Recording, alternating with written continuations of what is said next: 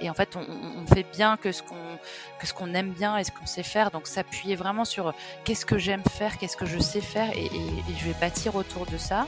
Et ben voilà, continuez d'avancer si vous le sentez au plus profond. Il faut y aller et ça et ça fonctionnera en fait. Bonjour à tous et bienvenue sur Les Clés du Gîte, le premier podcast à donner la parole à des propriétaires de gîtes et de chambres d'hôtes. Je m'appelle Laura et je suis moi-même gérante du gîte Le Moulin de Bernard depuis janvier 2019. Dans ce podcast, je vous propose de découvrir chaque premier jeudi du mois le témoignage d'un hôte en activité. Ensemble, nous retraçons son parcours, ses difficultés, les obstacles auxquels il a été confronté, mais aussi ses réussites pour vivre de sa passion au quotidien. J'invite également à mon micro tous les troisièmes jeudis du mois un expert qui nous partage ses connaissances et recommandations pour que vous ayez toutes les clés en main pour lancer votre projet. Les clés du gîte, c'est le podcast qui vous accompagne en faisant de nos expériences votre réussite. C'est parti pour l'épisode du jour. C'est l'histoire d'une rencontre. Ce sont les mots de Claire Dubos pour résumer l'aventure de Maison Saulier. Avec Claire, nous avons fait connaissance grâce à Instagram et à chaque fois que nous passons un moment au téléphone, c'est un réel plaisir de papoter et d'échanger sur nos activités respectives. D'ailleurs, je trouve que cela se ressent à travers l'épisode. D'abord, nous avons parlé de la naissance de Maison Saulier, de l'évidence qui s'est imposée à Claire et son mari Pierre de reprendre cet ancien hôtel de village pour créer un gîte familial. Puis de l'importance de travailler avec des photographes à l'heure du digital, d'attribuer du budget pour les shootings, d'en programmer sur des saisons différentes, de créer des scénettes pour susciter l'envie et raconter une histoire. Ensuite, nous avons abordé les questions pratiques et opérationnelles. Claire nous explique comment Pierre s'organise pour l'entretien des deux maisons, la gestion du linge ou encore sa méthode pour gagner du temps dans le traitement des demandes grâce au mail type. Enfin, Claire nous explique comment au détour d'un verre avec son amie Elisa Gallois du blog Et Dieu créa est venue l'idée de proposer des stages de deux jours pour accompagner les personnes souhaitant à leur tour se lancer dans l'aventure de l'hébergement touristique. C'est d'ailleurs ce qui a aujourd'hui nourri l'envie chez Claire de se lancer dans un nouveau projet qui, j'en suis sûre, enthousiasmera nombreux et nombreuses d'entre vous. Mais je ne vous en dis pas plus et laisse place à ma conversation avec Claire Dubos de Maison Solier. Bonne écoute à tous. Bonjour Claire. Bonjour Laura. Merci beaucoup d'avoir accepté mon invitation à témoigner dans le podcast. Alors en avril 2019, avec ton mari Pierre, vous accueillez vos premiers locataires à Maison Solier après 18 mois d'auto-rénovation. Mais avant de rentrer un peu plus dans le détail, est-ce que tu pourrais te présenter s'il te plaît? Eh ben, déjà, merci Laura de, m'accueillir sur le podcast que j'adore écouter. Je trouve que c'est une idée absolument géniale. donc, moi, je suis Claire, j'ai 34 ans. je vais présenter Pierre, même s'il n'est pas là, parce que c'est vraiment une, histoire de duo, c'est maisons. Donc, Pierre, lui, a 36 ans. Donc, nous, on s'est rencontrés au lycée, donc c'est un peu une vieille histoire maintenant. et donc, du coup, on habite dans l'Aisne, région Picardie. On s'est rencontrés au lycée à Reims. Et puis ensuite, on a tous les deux choisi une voie artistique. Donc moi, j'ai fait au départ une licence d'art plastique à Paris, tandis que Pierre faisait une école de cinéma. Et donc, on a déjà beaucoup collaboré ensemble, notamment sur des décors de ciné, des courts-métrages. Enfin voilà, c'est un peu notre, notre passion à tous les deux. après ça, de toute façon, Pierre n'imaginait pas du tout vivre à Paris. Il est vraiment pas fait pour les grandes villes, pas du tout. Donc, il voulait absolument revenir sur ses terres natales dans l'Aisne. Et moi, je voulais être enseignante. Donc, nous sommes repartis à Reims, qui est vraiment à côté de, de l'Aisne. Pierre a, voulu, enfin voilà, il faisait des décors comme ça, indépendant pour des copains, des assos. Enfin voilà, il rendait toujours service à tout le monde pour bricoler. Et puis moi, j'ai repris un master d'enseignement pour devenir instit. Donc voilà, ça c'était au départ. Et puis ensuite, ben, on avait vraiment, vraiment envie de continuer à, faire des projets ensemble. Et on a eu l'idée de monter une maison d'édition de jeux en associant nos compétences. Moi dans l'enseignement, toute la partie pédagogique et lui sur la partie illustration, puisque c'est lui qui illustre tous les jeux. Donc la maison d'édition, ça date de 2012. Donc c'est Claire et Pierre Édition. Voilà, on a été vendus au bon marché. On a pris notre kangou et on a fait le tour de toute la France. Et du coup, on a dormi dans des petits gîtes et des petites chambres d'hôtes. Peut-être que ça a éveillé quelque chose à l'époque. Et on allait dans les boutiques de jeux et jouets traditionnels pour me présenter nos, jeux, sachant que tout était fabriqué en France, même une partie un peu artisanalement par nous-mêmes. On sérigraphie nos dés. Il y a des pions qu'on découpe nous-mêmes. Voilà, sauf que bah, y a un moment, on se rend compte aussi, on est rattrapé par le modèle économique, surtout quand on n'a pas fait d'école de commerce et qu'on se lance juste par passion en disant tiens, j'ai envie de faire un jeu qui s'appellera le jeu du lapin bleu. Bon, d'accord. Mais après, voilà, les boutiques vous disent ils veulent faire une marge de x3, la grande distribution, c'est un univers à part entière. Voilà, le, le temps avancé, on s'est rendu compte qu'on ne pourrait clairement pas vivre de cette activité, ça n'était pas viable. Et donc, Pierre est resté sur l'activité en se spécialisant dans les orthophonistes et les écoles maternelles vraiment un marché plus de niche. Et moi, j'ai repris des cours de, droit, les cours, des cours du soir à la fac. Simone était bébé, on a eu une petite fille entre-temps. Et ensuite, j'ai trouvé un job dans la fonction publique territoriale pour la mise en place de la réforme des rythmes scolaires, donc les activités périscolaire dans les écoles, ce qui m'a permis de renouer à la fois avec bah, mon premier métier d'enseignante, puisque j'ai démissionné de l'éducation nationale, et aussi j'avais été animatrice, chef ten scout, enfin voilà, c'était un bon mix des deux. Et en fin de compte, la territoriale, ça m'a complètement passionnée. J'adore travailler dans une collectivité. Là, je, maintenant, je suis directrice adjointe d'une communauté de communes en race campagne, à côté de Maison Solier. Et du coup, je bosse avec des maires, je bosse à la fois sur la petite enfance, la partie culture, les bibliothèques, le numérique, enfin des sujets très variés. Et en plus, je suis amenée parfois à, à décorer des lieux, à scénographier des petits tiers-lieux et tout. Donc voilà, c'est un métier vraiment qui me passionne. Et depuis peu, enfin depuis la nouvelle maison, Pierre est à, temps plein sur l'activité maintenant parce que ça, nécessite pas mal de temps.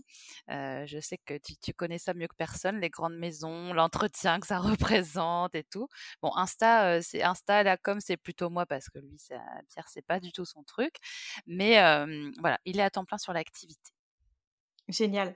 Mais alors, comment est née l'envie de, vous lancer? Donc, tu disais peut-être en ayant été vous-même visiteur et, et locataire de, de gîtes et de maisons d'hôtes, mais euh, est-ce qu'on peut retracer un petit peu ce parcours-là? En quelle année? Comment vous vous étiez décidé? Comment euh, voilà Comment vous avez nourri et, lancé l'activité finalement?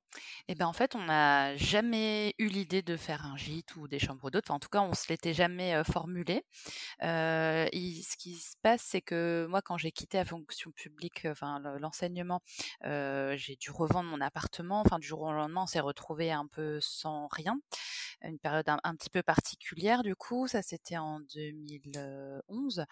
Et mes beaux-parents avaient racheté une bicoque, mais alors totalement abandonnée, 10 000 francs il y a 30 ans, au bord d'une rivière, à côté de leur maison à eux.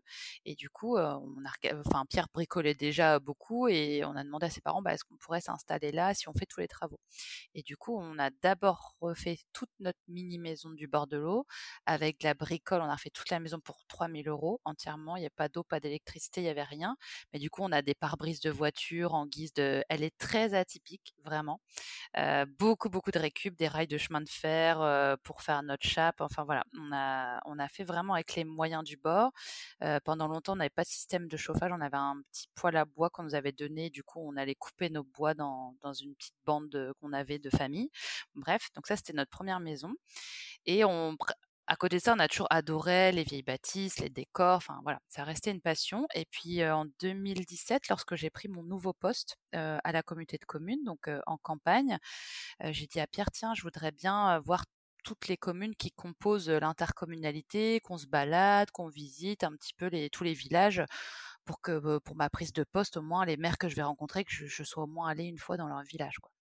Et puis en fait, on a vu, je regarde l'immobilier, on est tombé sur la maison Solier.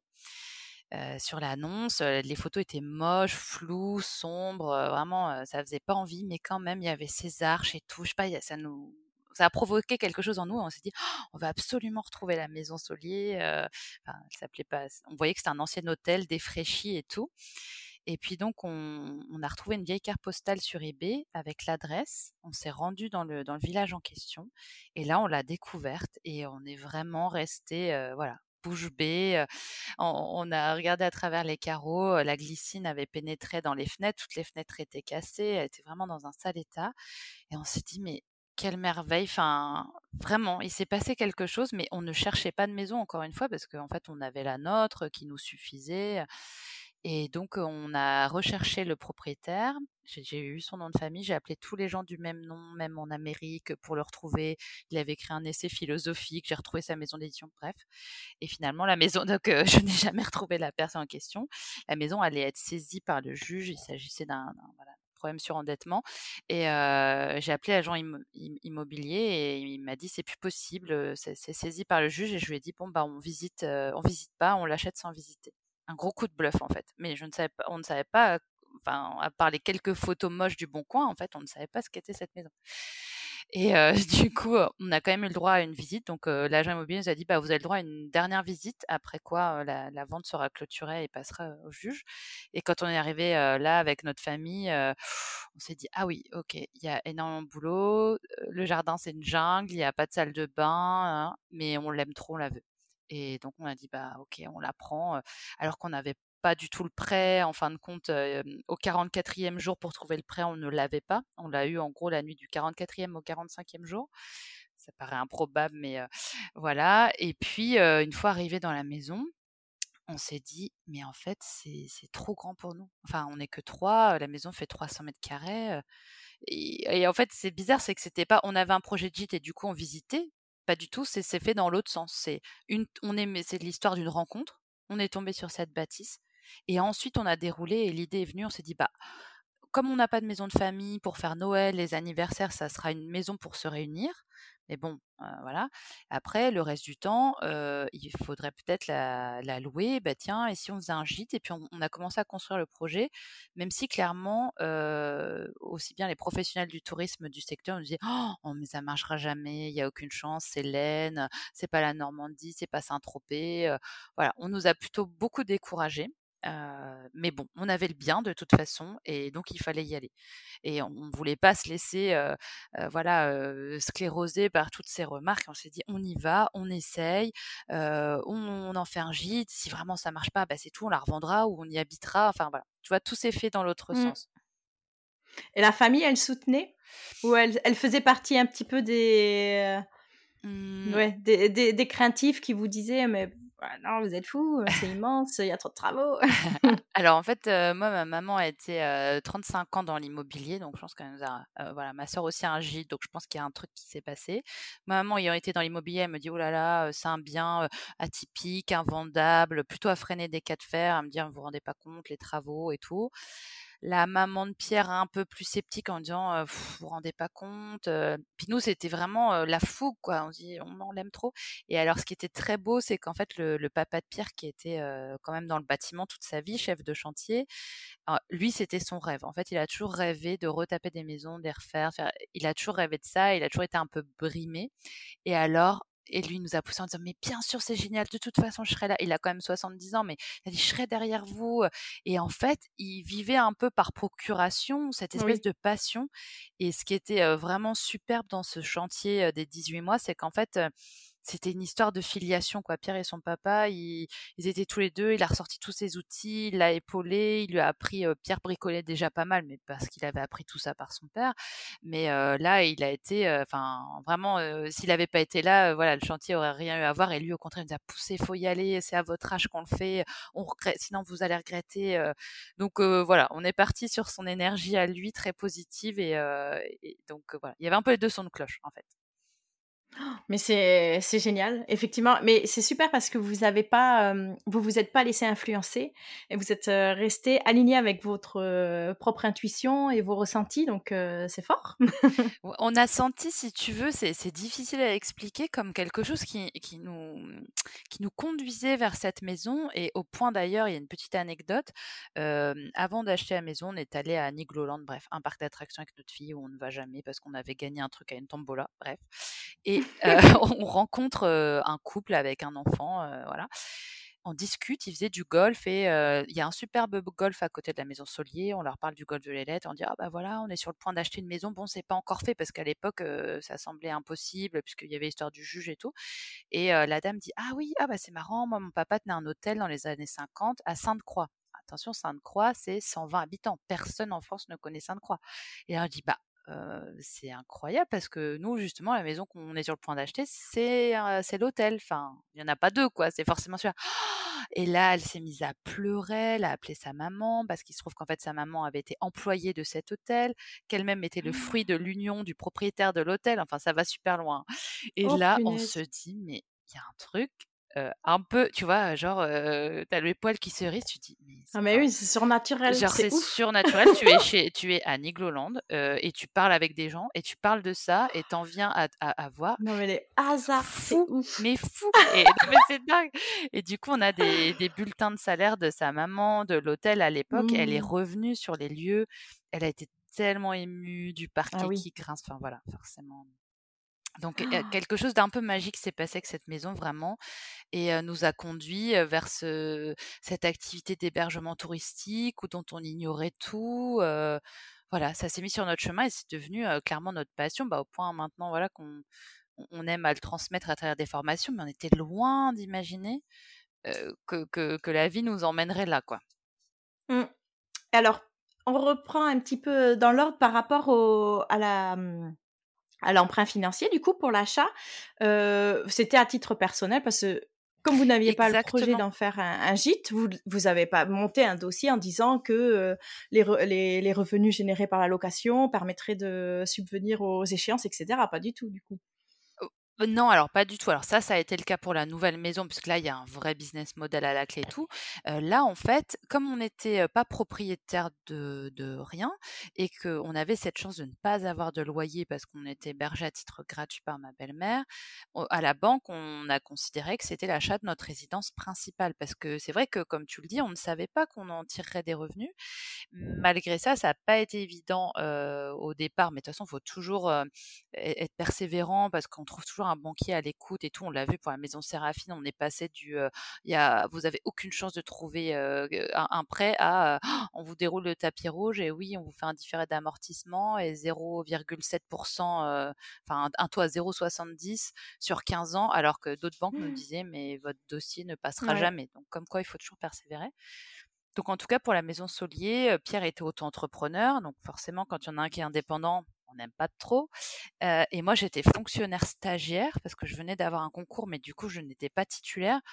On avait un apport quand même d'un peu plus de 10 de 20 et on a autofinancé tous nos travaux on n'a pas pris d'enveloppe travaux et au fil de l'eau, dès qu'on avait assez, on allait chez Leroy Merlin, grosso modo. Donc voilà, mais c'était pas, pas un emprunt pro. Est-ce que vous avez, dépassé un petit peu l'enveloppe que vous vous étiez fixée? Est-ce que vous aviez une idée un petit peu, de de ce qu'il vous faudrait pour les travaux ou ça a été vraiment un peu au fil du jour, en se disant: «Bon, ben, ça on a fini, Ouais. ça on va faire maintenant» et puis on avance un petit peu à vue comme ça.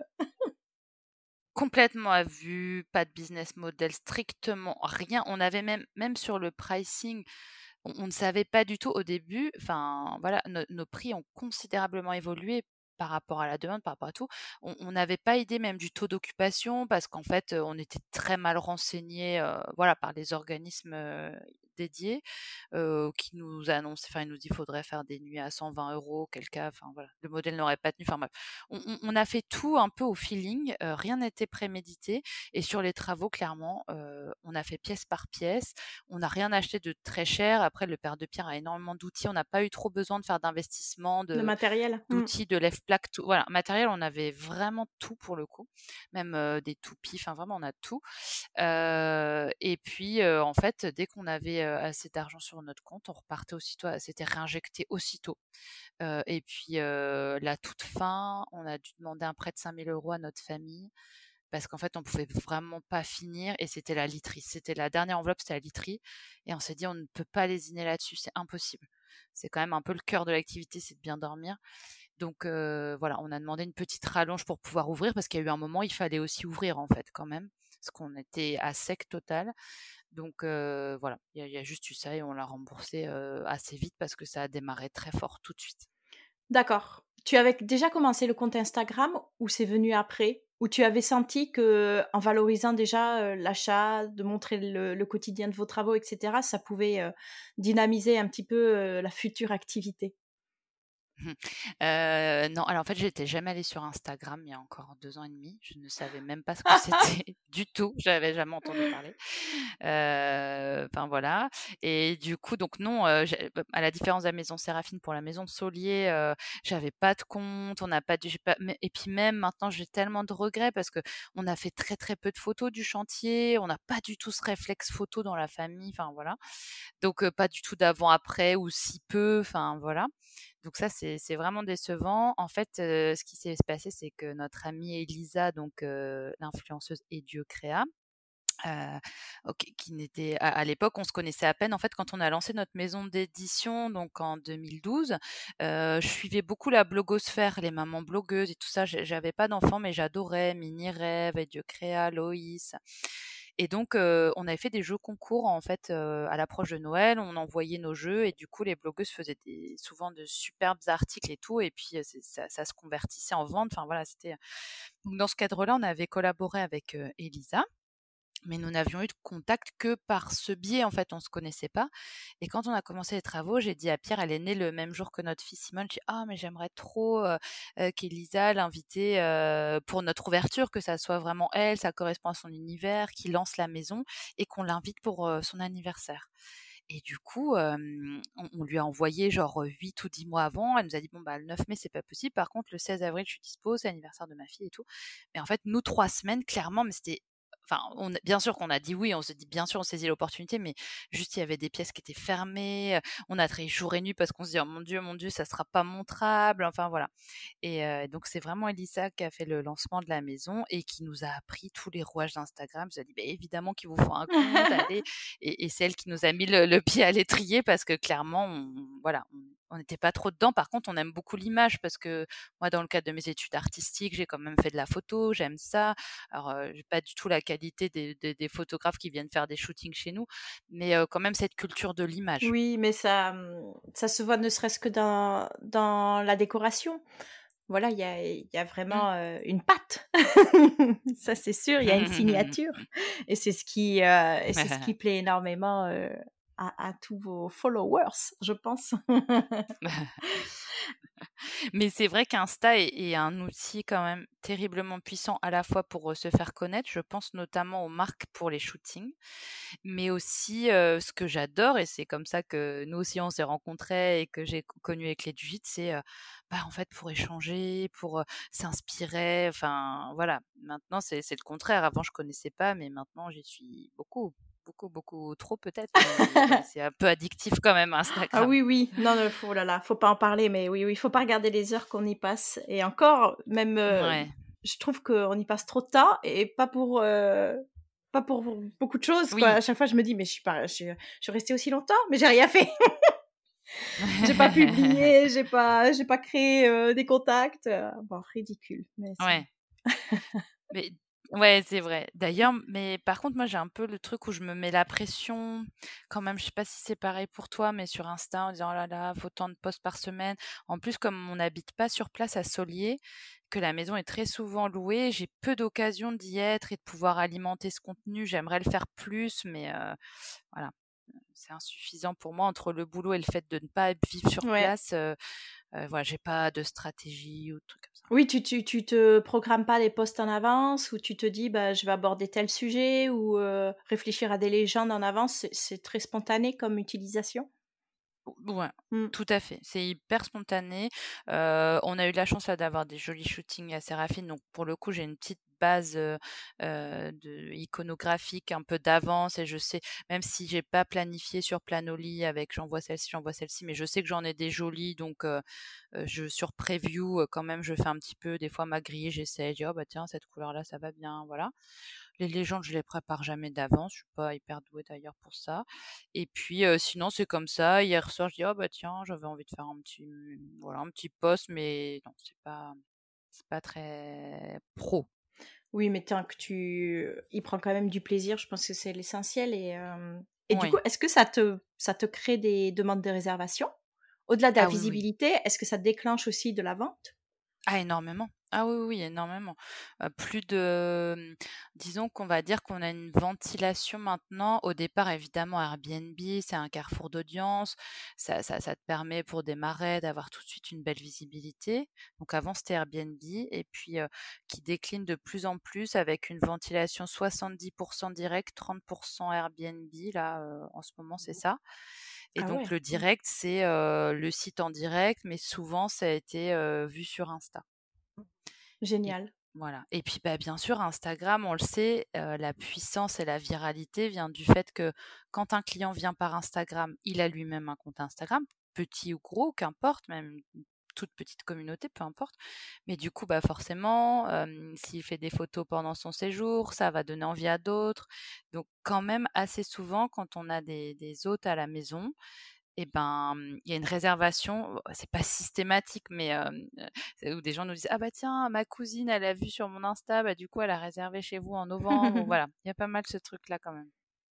Mais c'est drôle parce que j'en parlais, juste il y a quelques jours avec mon mari et nous, les, mmh, alors j'ai essentiellement des réservations en direct, Mmh mais nos locataires ne n'utilisent pas du tout Instagram ou en tout cas, on n'est jamais, republié en story ou des choses comme ça D'accord. et je je me demandais si, si par exemple toi tu tu les incitais, alors, c'est peut-être pas le bon terme, mais est-ce que tu tu leur laissais un petit message ou est-ce que tu leur disais, «Oh ben n'hésitez pas à partager en en taguant la maison» ou des choses comme ça? Parce que je trouve ça super et heu, je trouve qu'il y a pas mieux que le regard du locataire Mmh pour, heu, pour promouvoir notre, heu, établissement.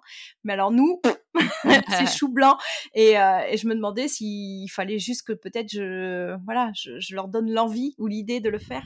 Alors, il y a 2 choses. À la fois, oui, on incite un petit peu, c'est-à-dire que sur notre petit livret d'accueil, heu, c'est noté, heu: «Retrouvez-nous sur Instagram et surtout n'hésitez pas à partager vos moments, à la maison». Donc, on quand même, c'est écrit dans notre, livret d'accueil, mais aussi notre, clientèle et je pense que c'est un peu différent de de ta de ton public cible, c'est, énormément des Parisiens, à 90% des Parisiens, puisque la maison a cet atout d'être près de Paris heu, tren 30-40 ans, souvent, qui bossent dans la com ou qui ont aussi ce petit truc artistique et tout.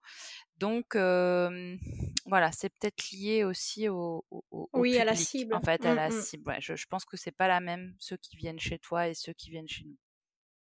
Mais mais après, je trouve que enfin, inciter ou le mettre sur le livret d'accueil, ça peut être sympa parce qu'il y en a peut-être qui ont pas l'idée, Oui, tu je vois? me tu vois, je me je me, j'avais l'idée de faire un letterboard en Mmh. mettant, Mmh.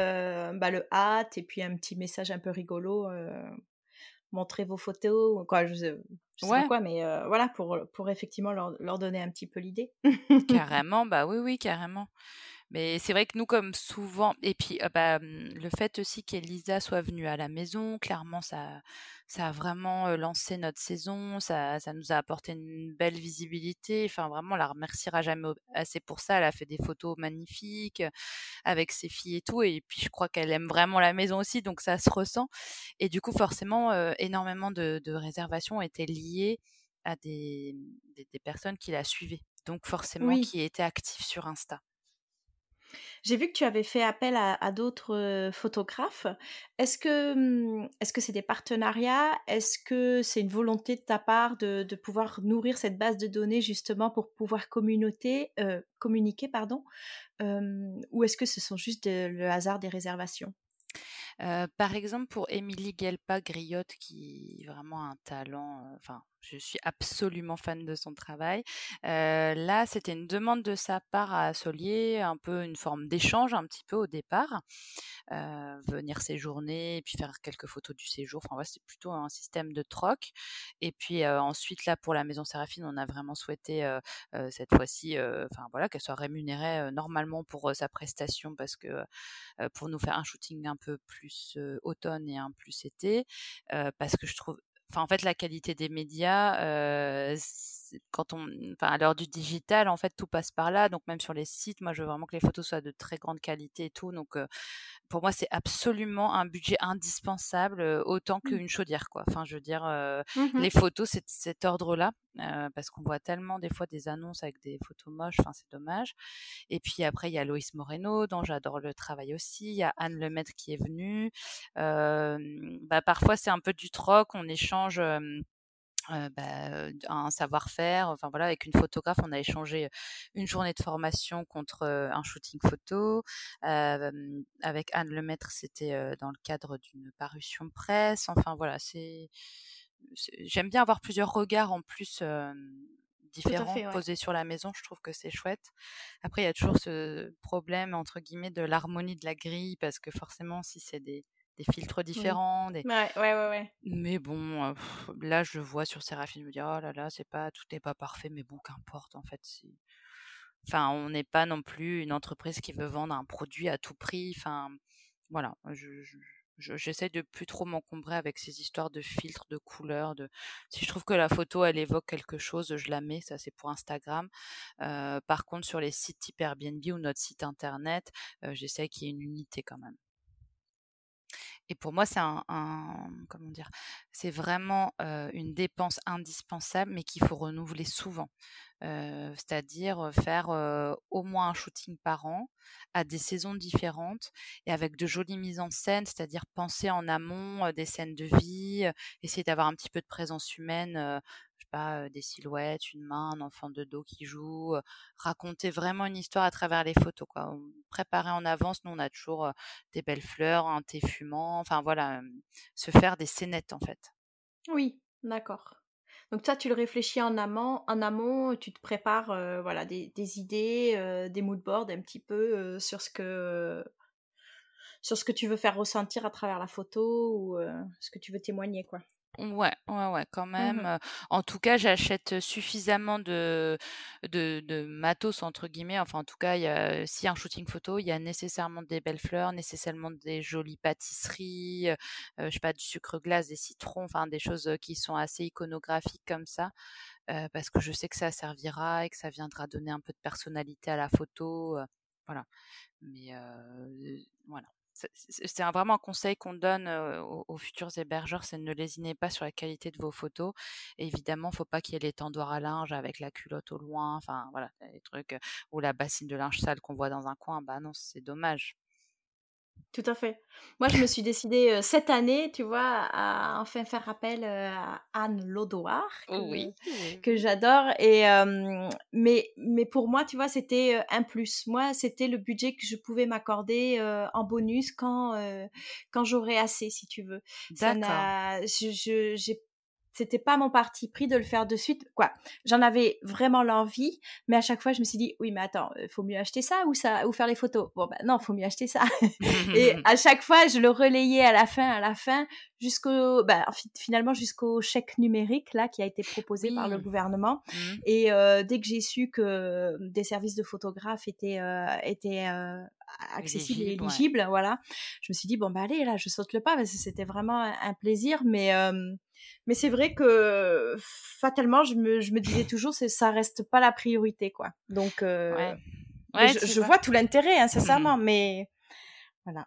je comprends ta position, mais c'est vrai que quand on a l'idée de, se, digitaliser, notamment de passer par Insta, où là, la qualité des photos, c'est vraiment bah, primordial ouais, pour moi, c'est, enfin, c'est clair que parfois tu dis, attends, je peux acheter quand même quatre parures de lit pour ce prix-là, et ça me fait un jeu supplémentaire.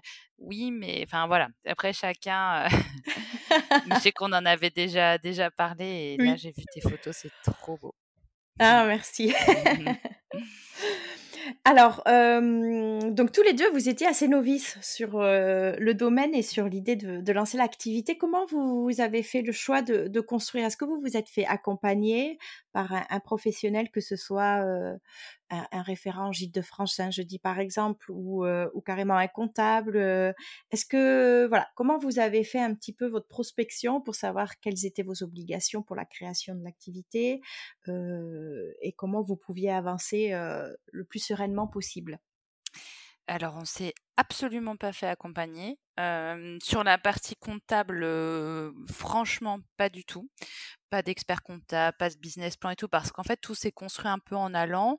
la seule chose, et puis on n'avait pas un emprunt, enfin, voilà, nos remboursements sont, sont pas. En fait, on n'a pas payé la maison cher, on a tout fait nous-mêmes. Donc, en réalité, à la différence de la nouvelle maison où il y a une pression financière qui est totalement différente, pour Maison Solier, euh, la maison était l'équivalent d'un loyer modéré. Comme on n'a pas de loyer, on s'est dit qu'avec mon seul salaire, enfin, tu vois, c'était assez sécure parce que euh, on s'est dit bon, euh, on peut faire face à cette à, toutes les dépenses, que ça soit bon, il y a quand même énormément d'impôts fonciers là-bas et tout ça, mais admettons, s'il y a zéro location, prenons le, cas le pire, en fait, on saura l'assumer. Donc ça, c'est terriblement rassurant quand même de ne pas avoir cette pression-là. pour le pricing, on a quand même fait un petit benchmark de toutes les adresses qui y avait aux alentours. En fait, il y avait que la maison Séraphine qui s'appelait pas maison Séraphine avec elle, mais qu'on avait repéré comme étant entre guillemets un concurrent et, et un truc sympa, même si c'était pas pas vraiment à notre goût, mais quand même maison sympa. On était loin d'imaginer qu'on la rachèterait un jour, mais voilà. mais donc on a regardé un peu les prix aux alentours. En, découvrant un stage, j'ai regardé aussi un petit peu les tarifs. Donc ça, c'était pour essayer de faire les tarifs, mais encore une fois, ça a vraiment évolué parce que les clients nous disaient non mais c'est pas assez cher. Alors quand un client vous dit que c'est pas assez cher, c'est que c'est vraiment pas assez cher. Donc voilà, tout ça on a fait évoluer au fur et à mesure. Donc franchement sur la partie financière, alors maintenant on a des outils et tout. Hein, voilà, on, est beaucoup plus carré. Mais là on l'a fait en mode spontané comme on avait fait pour notre maison d'édition. bon bah un jeu ça nous coûte tant unitairement, on le vendra tant et voilà un truc très basique de nos remboursements, c'est ça. Notre point mort, il est allé à 1000, 1200 euros par, enfin 1200 euros par mois tout chargé, c'est-à-dire emprunt, EDF, e l'eau. Alors ça, en plus, c'est des choses qui sont difficiles à quantifier au départ parce que vous savez pas combien 15 personnes, quand ils utilisent de l'eau, ça représente. Les, le foncier, l'abonnement Internet, un shooting par an, enfin voilà. L'ensemble des dépenses, ça nous fait un point mort. On sait qu'une fois qu'on a atteint ce point mort, on commence à gagner de l'argent, aussi basiquement que ça. Sur les aspects réglementaires, on a chez nous, ça s'appelle l'agence de développement touristique, qui est une émanation du département, euh, qui nous ont donné deux trois renseignements, euh, et puis euh, une copine qui travaillait aussi un petit peu là-dedans, voilà, qui nous a donné deux trois deux trois renseignements. Mais on a beaucoup cherché par nous-mêmes. Après, moi, je travaille dans une administration publique, donc les CERFA et tout ça, c'est un peu mon quotidien, donc c'est quand même un langage qui m'est complètement familier. J'ai j'ai pas eu trop trop de difficultés à trouver les infos. D'accord. franchement, ça, ça va. Et ensuite, comme ma sœur s'est lancée en fait quasiment en même temps et par hasard, elle a un gîte à Belle-Île. Et du coup, sur des aspects plus contrat, juridique, avocat, elle nous a aidés aussi. D'accord. Sous quel statut juridique vous vous êtes créé alors en fait, on est en micro-entreprise, donc c'est vraiment uniquement au nom de Pierre qui exploite en tant qu'auto-entrepreneur. Non, mais c'est ce qui l'avantage de l'auto-entreprise, c'est nous on avait une SARL avant quand on était donc moi j'étais la gérante avant de la SARL de la maison d'édition et quand même c'est enfin c'est assez lourd, voilà, ça nécessite l'appui d'un comptable, donc enfin voilà, c'est indispensable. Il y a les histoires de TVA, et puis surtout c'est intéressant quand on a beaucoup de charges et beaucoup de frais qu'on doit déduire, mais nous dans les faits, on avait très peu de frais puisqu'on a fait les travaux nous-mêmes, que voilà, il y a que cet emprunt, mais c'était pas du tout vu les plafonds d'auto-entreprise qui sont très hauts Ça reste une niche fiscale, l'hébergement touristique quand même. donc voilà, on a largement de quoi faire avec le statut. On ne sera pas bloqué par ce statut. Et moi, à terme, je vais aussi prendre un statut plutôt sur la partie consulting, voilà, accompagnement. Donc voilà, on peut avoir tous les deux le statut d'auto-entrepreneur qui est très flexible, très agile.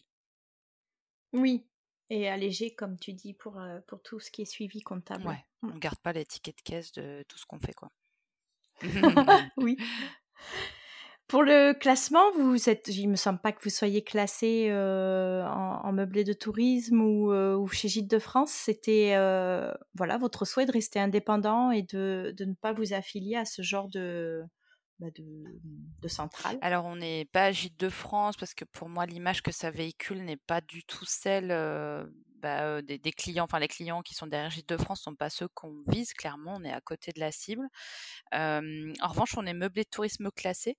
voilà, on a la certification pour 5 ans. Bah, ça, c'est vraiment pour les avantages fiscaux que ça voilà, on ne le met pas vraiment. La taxe de séjour et l'idée aussi, si vous voulez faire des demandes de subvention, euh, le classement sera obligatoire. Et puis, on l'a pas encore fait, je ne sais pas si c'est le cas pour toi, c'est le fait d'accepter les chèques vacances qui est permis grâce à. Oui, je le fais.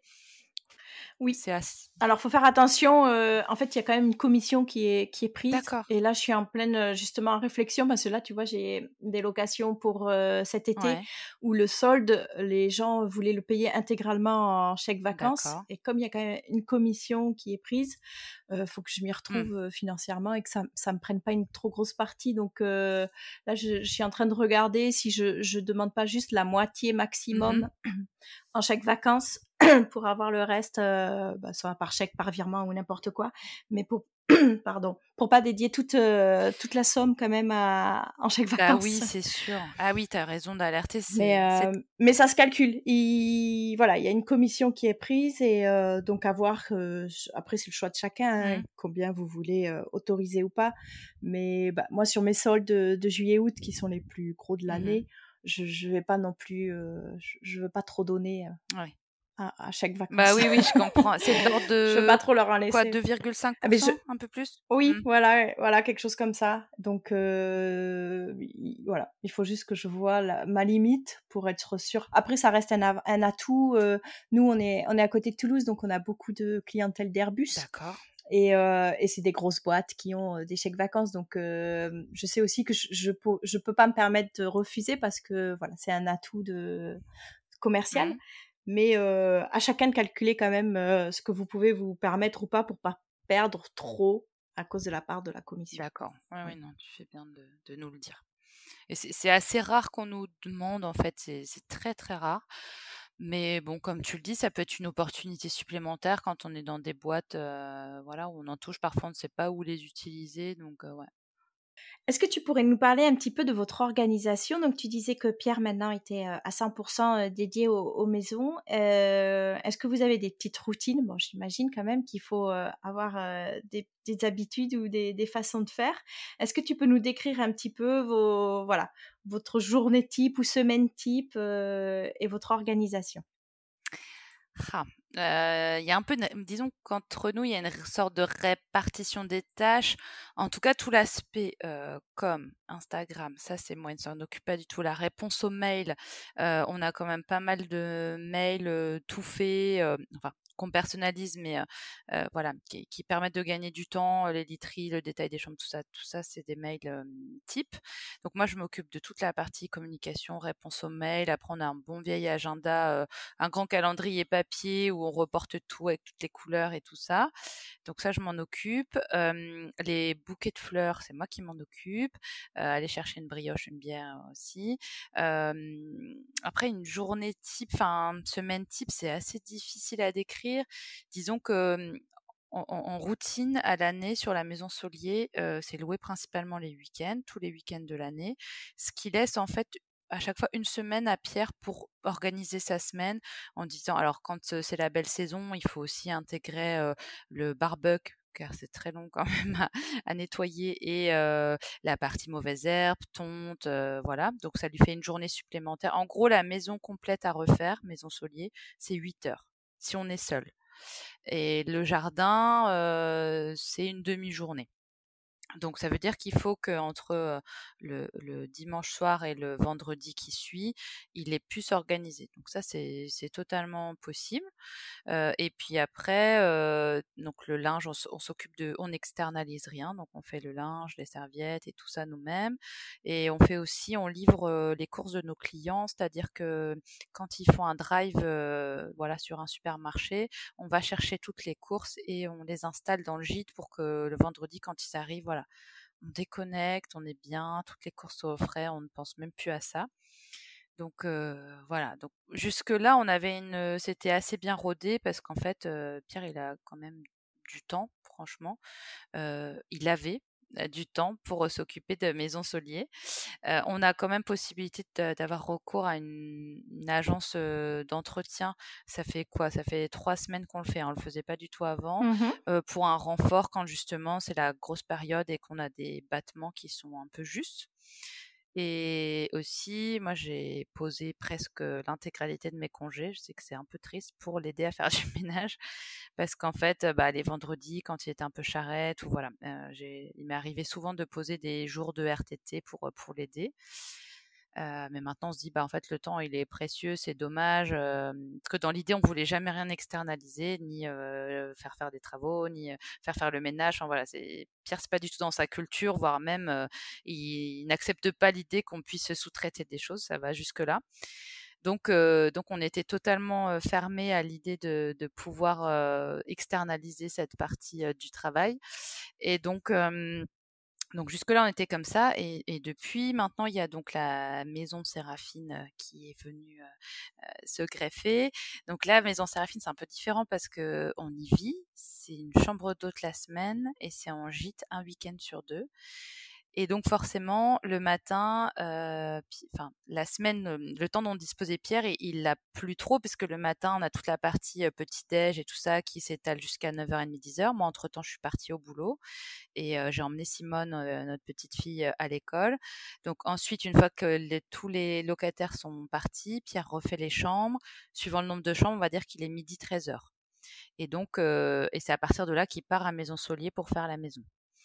Donc, il étale plutôt sur trois, quatre demi-journées, parce qu'en plus, les journées s'arrêtent assez tôt parce qu'il faut aller chercher Simone à l'école. Donc, voilà, il s'organise un petit peu comme ça. Et quand la maison Séraphine est louée en gîte, ça fait deux grosses maisons. Là, dans ce cas-là, on, prend quelqu'un pour nous aider à Maison Séraphine le vendredi, une fois que les dernières chambres ont été libérées et avant que les autres gîtes arrivent.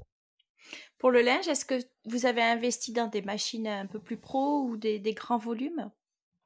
Oui, du coup, on a trois, enfin deux grosses machines professionnelles et une classique, un gros sèche-linge et surtout, on a carrément à solier en fait tout le grenier. Il fait bien chaud.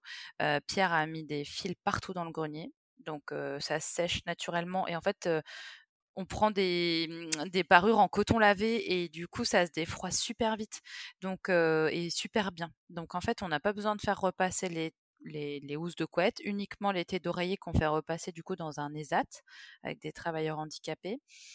Donc il n'y a que l'été d'oreiller qu'on fait repasser. Et à Maison Séraphine, il y a une pièce entière qui est dédiée au linge. Donc en fait, Pierre, il a spité dans le mur des grands fils. C'est une pièce d'habitation, quoi. C'était une chambre on a voilà qui n'est plus une chambre mais qui est une lingerie carrément. Et du coup on fait il y, a, une dizaine de fils tendus et du coup il fait sécher tout le tout le linge là. Du coup vous avez investi sur beaucoup de stocks pour pouvoir avoir cette aisance de roulement et ne pas être stressé peut-être par voilà les, délais de, de, repassage par les AT ou les choses comme ça?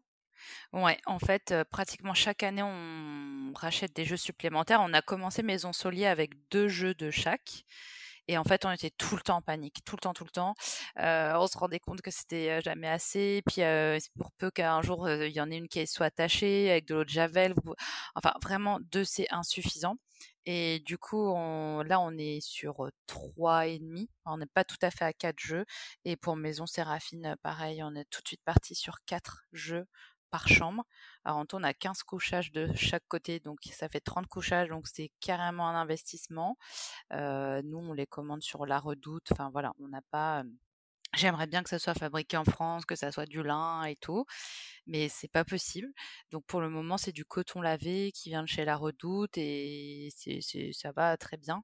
Mais à terme, il y a de très jolies marques. J'aimerais bien que ça soit brodé. Enfin voilà, aller plus loin, mais pour commencer, c'est déjà super. Et vous faites les lits? Oui. Ouais, d'accord. Ah ouais. Quand, quand les autres arrivent, tous les lits sont faits. Ouais, ouais. Et les serviettes sont fournies. Enfin voilà. on part, on veut pas du tout qu'il y ait de supplément quoi. les courses, tout ça, c'est un package. Quand on vous livre vos courses, les lits sont faits, les serviettes sont là. Il y a du thé, du café. Enfin voilà. Comme on aimerait trouver. Après, c'est aussi lié au tarif. Enfin, voilà, en fonction de, du, du, tarif, c'est pas un gîte d'étape. Enfin, voilà, suivant, suivant le type d'hébergement qu'on a, on, adapte aussi. Pour les courses, c'est une demande qui est assez régulière de, de récupérer le drive? C'est systématique. Ah, génial. Ouais, tous les clients. Enfin, en fait, bah, comme on le propose d'entrée de jeu, en fait, on dit tout de suite dès qu'il y a un, même si les, les autres sont pas au courant, on leur fait un petit message en disant bah, au fait, si vous voulez, je vous envoie le lien du drive, faites vos courses et puis on les récupérera. Et souvent on dit ah mais c'est trop bien et tout. Donc c'est très rare que voilà qu'ils le passent pas. Ouais. Et, puis on a aussi pas mal. Enfin, ce qui est chouette, c'est que dans ces activités-là, il y a tout un écosystème local et du coup, bah maintenant on connaît bien tous les professionnels. Ce qu'on nous demande souvent, une prof de yoga qui parle anglais, un chef à domicile, une babysitter, une fleuriste pour faire un cours d'atelier floral. Enfin, quand même, ça c'est très très fréquent. Je j'aurais pas imaginé. Ou des team building avec des demandes, des courses d'orientation. On fait des courses d'orientation dans le village, par exemple, avec dégustation de champagne. On peut personnaliser beaucoup son séjour. Et du coup, on s'est entouré de professionnels et on a un super traiteur qu'on adore, Pascal. Et du coup, aussi, souvent, les, les autres prennent. Enfin, voilà, ils livrent le vendredi, comme ça, ils arrivent, ils ont leur course plus des, déjà un couscous, une paella. Enfin, voilà. Le repas du, du, premier soir qui est déjà prêt, ça, c'est très pratique. Mmh. Ouais, ouais, ouais. Comment est, est venue l'envie de, de créer les ateliers, les stages? Que vous proposez? Bah, Ouais, alors ça, c'est vraiment parti d'une demande assez forte pendant le confinement. Et après, c'est souvent sur Instagram qu'on contact, on me dit ah bah voilà j'ai un projet similaire ou j'aimerais bien me lancer. Enfin j'imagine que c'est pareil pour toi, voilà des, personnes qui donc voilà on, on, échange et tout et puis un jour on était avec Elisa et Pierre et on se dit tiens peut-être que ce serait intéressant de lancer des formations. Apparemment ça a l'air d'intéresser du monde et tout et c'est vraiment parti sur un coin de table avec une bière à dire bah tiens allez et puis on a lancé les premières dates en septembre bah, il y a un an pile un an et on a eu 10 stagiaires la première fois. C'est hyper stressant au début. moi, je fais déjà pas mal de formations pour les adultes, mais quand même, vous dites «Ah, mais est-ce que ça va être intéressant? Est-ce qu'ils vont apprendre? Puis à chaque fois, mais vraiment à chaque fois, on a des groupes, mais extraordinaires, mais vraiment. C'est-à-dire qu'on vit deux jours quand je dis inoubliable, c'est inoubliable, mais vraiment. Parce que bah déjà on rigole, on vit ensemble, on vit une expérience. C'est pour ça il y en a plein qui disent bah, pourquoi vous le faites pas à distance? Mais en fait à distance on perdrait tout le sel de ce qu'on nous ce qu'on ce qu'on explique et, c'est vraiment l'expérience client, comment vous allez la singularité de l'hébergement, l'atmosphère. Mais en fait si on le vit pas déjà nous, c'est nos hôtes avant d'être nos stagiaires, quoi, en fait. Et déjà faire vivre ça, et puis bah, le linge au quotidien, bah voilà, c'est telle marque, on l'étend comme ça, et enfin même plein de, de pratico-pratiques, on aborde tous les aspects, hein, juridique, réglementaire, business, marketing, commercialisation. Et Lisa s'occupe de toute la partie stratégie digitale. Et, puis il y a plein d'exercices pratiques. Enfin voilà, c'est pas un truc descendant du tout, loin de là. mais ce qui est vraiment magique, c'est que chacun vient avec des projets. Alors il y en a, ils ont hérité de la maison de leur grand-mère et puis tiens, on voudrait pas la vendre, ça nous fait mal au cœur. Du coup, on se dit que peut-être ce serait intéressant. Voilà. D'autres qui plaquent tout littéralement, et ça c'est de plus en plus souvent, qui ont plaqué leur job dans la finance, qui c'est bon, j'ai envie d'autre chose et qui viennent se rassurer, voir si c'est possible, prendre toutes les infos. Et puis certains dont c'est un projet, un rêve à long terme, mais qui n'ont pas encore du tout le bien. Enfin voilà, il y a tous les stades d'avancement, mais en général, après les deux jours, tout le monde dit «Oh, on est trop boosté, on veut trop le faire, on est à fond. voilà. et ouais, c'est et puis surtout ce qui est super, c'est qu'après on suit. Donc il y en a qui ont ouvert des hébergements trop beaux, enfin c'est toujours trop chouette, ou d'autres qui nous donnent des petites nouvelles. Et puis là, qu'est-ce que t'en penses? Un mur quelle couleur? Et puis ah j'hésite. Et puis on a des groupes WhatsApp avec les stagiaires. Et donc dès qu'il y en a un qui a une info, dès qu'il y en a un qui a signé un compromis, enfin voilà, ça s'arrête pas aux portes de la maison quoi. Ah, c'est super. Mais même vous, ça, ça doit vous enrichir, mais d'une force. Quoi. C'est, ah, vraiment. J'imagine très, très bien le, le, portage, la transmission que, et l'énergie que ça doit ah oui, humainement, vraiment. Puis là, maintenant, c'est plus rodé aussi parce que, alors, chaque session fait évoluer, puis il y a des remarques. Enfin, suivant les profils professionnels qu'on a, on a déjà eu, par exemple, une avocate. Donc, voilà, il y a, parfois des aspects très techniques de SCI, de, voilà. on n'est pas expert comptable, hein, on se substitue pas. Hein. mais, du coup, chacun vient apporter, vient nourrir le groupe avec son, expérience pro. Donc, c'est vraiment formidable. J'aurais pas imaginé que ce serait aussi fort, aussi bien. Enfin, c'est des moments qu'on adore, vraiment qu'on adore. Donc c'est c'est pas prévu d'arrêter. non, c'est ah. prévu d'aller plus loin du coup. ah génial, génial. Et de, tu peux nous en dire quelques mots ou c'est encore trop euh, trop frais? Bah, en tout cas, moi, enfin, donc même si je disais en introduction que j'aime beaucoup mon boulot dans la fonction publique territoriale et tout, j'ai aussi ce, ce, goût pour la décoration, la scénographie, mettre en scène des espaces et tout. Vraiment, j'adore ça. J'ai fait des études artistiques et du coup là, je reprends une formation de décoratrice intérieure à partir du mois de janvier, mais en parallèle de mon boulot pendant dix mois.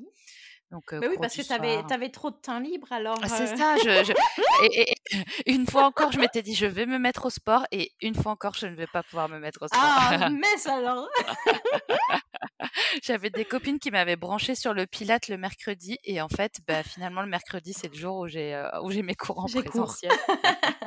Donc, je dis, bah, dommage pour le Pilate.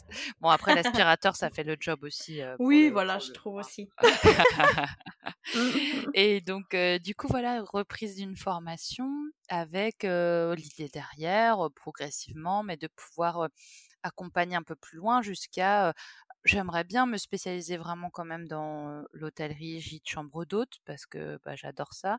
Et à partir du moment où vous avez trouvé le bien, puis Pierre pourrait aussi, on pourrait faire en duo. vous avez trouvé un bien que vous voulez rénover, ça peut aller des conseils déco, shopping list, moodboard, à chiffrer des travaux jusqu'à l'accompagnement total et puis même chiner des meubles de façon personnalisée. Enfin voilà, l'idée à terme c'est de faire ça. On verra si le temps que ça prend, si ça prend. Enfin voilà, il y a pas mal de, paramètres, mais en tout cas, c'est le chemin que j'ai envie de prendre. Bah, c'est un superbe projet et je, suis convaincue que nombreux sont, seront à la porte pour te solliciter. ah ouais, j'espère, c'est gentil, merci. Aujourd'hui, quelles sont les principales leçons que, tu retiens de, tout le, parcours, depuis l'achat, les travaux et, le lancement de l'activité? Hmm, bah, en tout cas, c'est quand même une aventure familiale, incontestablement. Il faut, euh, on a parfois des personnes qui se disent, voilà, mon mari. Alors, on peut, euh, par contre, ne pas être bricoleur et tout ça, c'est pas un problème. Mais en fait, il faut s'appuyer sur ses forces. Ça paraît euh, une évidence, mais vraiment s'appuyer sur ce qu'on est profondément. voilà, nous bricoler, chiner, on adore, voilà. en revanche, bah, on parle pas anglais, donc on n'essaye pas trop de s'ouvrir sur la clientèle étrangère parce qu'on est quand même vachement en difficulté avec ça. Alors on essaye de regarder des séries et tout en anglais, mais c'est pas encore ça. On, est très mauvais tout ce qui est bouffe, on fait, on, cuisine très mal et tout ça, donc on va pas orienter table d'hôte et tout parce qu'en fait on le ferait mal et en fait on, on fait bien que ce qu'on que ce qu'on aime bien et ce qu'on sait faire, donc s'appuyer vraiment sur qu'est-ce que j'aime faire, qu'est-ce que je sais faire, et, je vais bâtir autour de ça. ne pas se poser trop de questions en fait. nous on y était allé comme ça un peu au feeling. alors peut-être aussi que c'est plus facile quand comme on n'avait pas un emprunt qui était trop important. Là j'avoue qu'on a une pression financière qui est un petit peu différente maintenant, mais sur la, partie financière, bah, ne pas hésiter à consulter plein de banques différentes, ne, pas se démoraliser avec certains échecs, parce que nous, sur notre chemin, on a vraiment eu des gens qui croyaient pas du tout en notre projet, qui nous démoralisaient. et ben voilà, continuez d'avancer si vous le sentez au plus profond, il faut y aller et ça, et ça fonctionnera en fait. Donc voilà, les, les, leçons principalement, c'est ça voilà, s'appuyer sur ce qu'on sur ce qu'on aime. Et puis après oui il y a des sacrifices. Franchement il faut quand même pas c'est c'est un peu fantasmé parfois comme activité. On s'imagine waouh la belle glycine la maison volet bleu et puis je vais vivre ici tout. En, fait c'est énormément de travail énormément de, de, ménage pas que des trucs très sexy hein, tu le sais. Par exemple là demain samedi bah, on a des autres qui partent à Solier et qui arrivent. Donc on a 7 heures de ménage tous les deux samedis et pareil dimanche à Séraphine. Donc clairement notre week-end, on a des amis qui disent «Oh, mais c'est un enfer votre vie, vous passez votre week-end à faire du ménage. Bah en fait nous ça nous gêne. Enfin c'est une façon aussi de se constituer du patrimoine. Enfin voilà. donc non, on considère pas que c'est un enfer et, et, on accepte aussi toutes ces contraintes. Et il y a aussi un truc qui est un petit peu difficile, je trouve. Je sais pas comment tu le ressens. C'est par contre, tu dois être disponible un peu 24 heures sur 24 et la, pression un peu du téléphone avec Airbnb, t'es noté sur ton taux de réponse, ton délai de réponse, pareil sur Booking. Et ça, c'est le seul point un petit peu négatif, je trouve, c'est que tu peux pas trop te déconnecter. Là, par exemple, on va, on arrive à partir en vacances quelques jours, mais c'est vraiment un mini séjour. Eh ben, je sais qu'il faudra que je sois tout le temps quand même pendu à mon téléphone si jamais on me pose des questions. Tu déconnectes jamais vraiment? Ouais, ça c'est vrai. Donc euh, voilà, si tu mets un peu d'instant en plus là-dessus, euh, voilà, tu as quand même euh, une ou deux heures d'internet par jour liées à, l'activité. Quel est le, le plus beau souvenir? Que tu retiens de cette, de cette aventure? Ah. ah. Il y en a beaucoup. Bah, les formations, pour moi, c'est un moment vraiment extraordinaire. Enfin, au-delà de humainement, c'est très riche, vraiment. Euh, et puis j'ai quand même un beau souvenir, un autre beau souvenir, c'est un couple qui est venu euh, faire son Pax chez nous, un couple de musiciens. Les familles ne s'étaient jamais rencontrées, il y avait pas mal d'appréhension. En fait, c'est des familles de musiciens. On a un piano à Solier. En fait, ils sont arrivés et ils se sont rencontrés, c'était comme si c'était toujours connu, les familles respectives.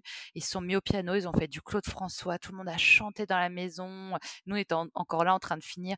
Et en fait, on a vu cette émotion et puis la maison prendre vie et que c'était magnifique, mais vraiment c'était magnifique. Et on a gardé contact avec eux, ils ont eu un petit garçon, nous a envoyé un faire-part, ils nous ont envoyé de la verveine d'un voyage qu'ils avaient fait. et puis, je les ai fait intervenir pour un concert Boris Vian aussi dans le cadre de mon travail. Enfin voilà une espèce de mmh, et comme eux ils disent la maison Solier elle fait partie de notre vie maintenant parce que ça a été le théâtre d'un des plus beaux jours de notre vie donc elle est voilà et ça c'est c'était très fort comme moment. Ah oui, mais c'est la plus belle des récompenses, je trouve, pour tout le travail qu'on fournit, c'est de, de pouvoir proposer des, des souvenirs inoubliables oui. à, nos locataires. Quoi. Ouais, vraiment, mmh. vraiment, vraiment donc voilà, il y, a quand même beaucoup, beaucoup de, de, belles choses, de témoignages, de remerciements, des gens qui vous envoient des messages, disant oh là là, on a passé. Et alors, à plus forte raison, avec les, contraintes des, dernières j'allais dire presque années, puisqu'on va bientôt en arriver là, où tout le monde a été en manque de se voir et tout. Du coup, ça prend une saveur particulière de se retrouver, et c'est beau, quoi, d'être le témoin de ça. Comment on peut te contacter? Ah, et eh ben par Instagram du coup, il faut s'abonner à nos deux comptes, Maison Solier et Maison Séraphine. je réponds normalement à tous les messages. donc ne pas hésiter à me contacter voilà, pour des questions diverses et variées. Notre prochaine formation, c'est le 20 et 21 septembre.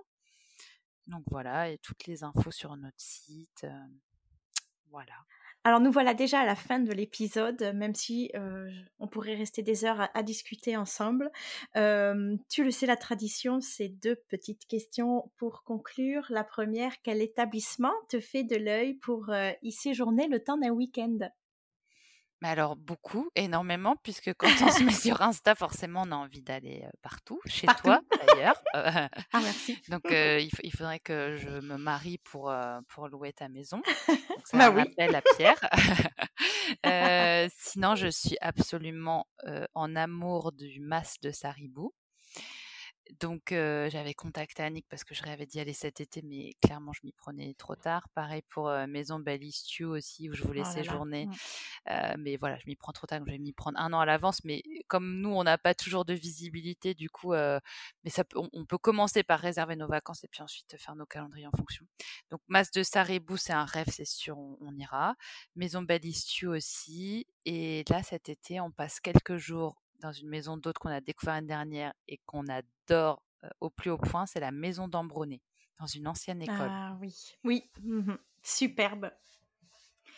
Et pour conclure cet épisode, quel titre de musique reflète pour toi le mieux l'état d'esprit de Maison Solier et Maison Séraphine? Alors nous, on est vraiment fan de Nina Simone. C'est pas un hasard si notre fille s'appelle Simone. Et je dirais euh, Feeling Good. Génial, magnifique.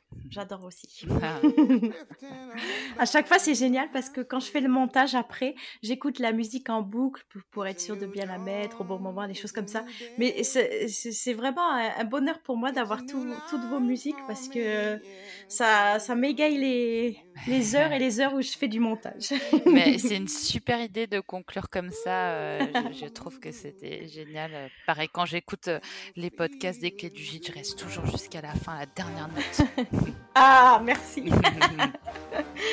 bah écoute, Claire, euh, je n'ai qu'à te remercier infiniment pour pour ce témoignage et toutes ces informations que, tu nous partages. Euh, moi, j'aimerais qu'on en fasse un deuxième pour se concentrer sur Séraphine euh, la prochaine fois parce qu'il y a encore tellement de choses à dire euh, et, et, je suis ravie que tu m'aies accordé ce temps. Bah, merci beaucoup à toi, c'était un grand plaisir. Merci beaucoup et je te dis à très bientôt. À bientôt.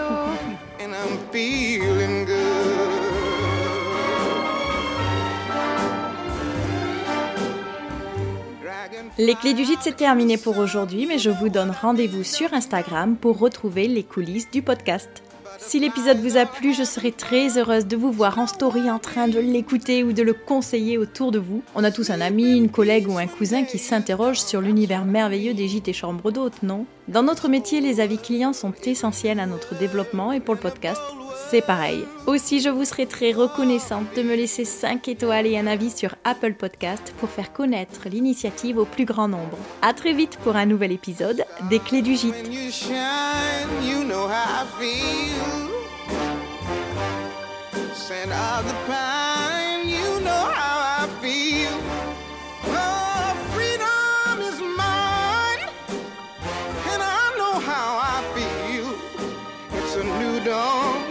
It's a new day, it's a new life.